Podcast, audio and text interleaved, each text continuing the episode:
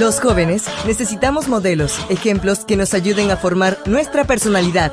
Ejemplos y enseñanzas de las escrituras. Una reflexión para conocer a los personajes de la Biblia. Atrévete a conocerlos. ¿Qué tal amigo? ¿Qué tal amiga? ¿Sabes? No hay nada mejor que agradecer a Dios con una sonrisa.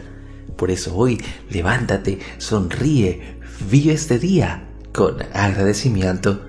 Bienvenidos una vez más a la devoción matutina para jóvenes, que hoy nos trae como título Antídoto contra el error. El texto bíblico lo encontramos en el libro de 2 de Tesalonicenses capítulo 2 verso 4 que nos dice el cual se opone y se enfrenta a todo lo que se llama Dios o es objeto de culto. Llega al grado de sentarse en el templo de Dios y de ocupar su lugar, haciéndose pasar por Dios. Cuando el apóstol Pablo escribió la primera carta a la iglesia de Tesalónica, fue tan vivida y real la descripción de la segunda venida de Cristo que muchos llegaron a la conclusión que Jesús volvería en pocos años. Para que la iglesia tuviera un sentido correcto del tiempo profético, les escribió una segunda carta recordándoles lo que él mismo en persona les había enseñado.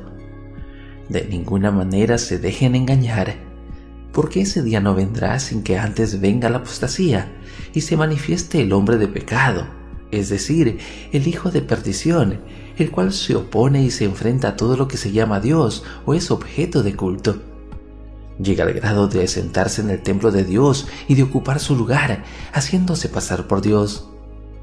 ¿No se acuerdan de que cuando yo estaba todavía con ustedes, les advertía esto? Cuando el cristianismo se apartó de las escrituras y comenzó a depositar su fe en la tradición, el hombre de pecado descrito por Pablo apareció entre los cristianos y tomó el liderazgo ya anticipado. El hombre de pecado, el hijo de perdición, este claramente definido en el siguiente texto. El que es cabeza de la Iglesia Católica es definido por la fe vicario de Cristo.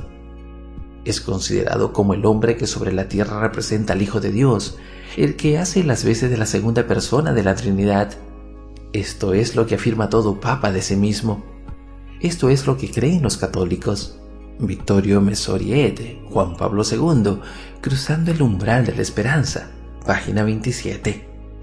¿Cómo es posible que una declaración tan transparente del papado todavía no despierta la conciencia de millones que aún lo consideran vicario de Cristo? La respuesta es sencilla. Las escrituras, única fuente que desenmascara el error, es ignorada por esos millones. Es fácil caer y aceptar el engaño cuando no se conoce la verdad. De ahí la importancia de conocer las sagradas escrituras. El deseo de Jesús en su última oración fue pedirle a su Padre, santifícalos en tu verdad, tu palabra es verdad. También el Señor Jesús te invita hoy a que te propongas separar un tiempo de tus quehaceres cotidianos y te dediques por completo al estudio de la Biblia. Ella te ayudará día a día a conocer la verdad y impedirá caer en el error. Amigo y amiga, Toma tiempo cada mañana para escudriñar la palabra de Dios. Solamente en ella encontraremos verdad y con esa verdad nadie nos podrá engañar. Que tengas un hermoso día y nos vemos mañana. Devoción matutina para jóvenes. Ejemplos y enseñanzas de las Escrituras. Una presentación de Canaan Seventh Day Adventist Church and DR Ministries. Hasta la próxima.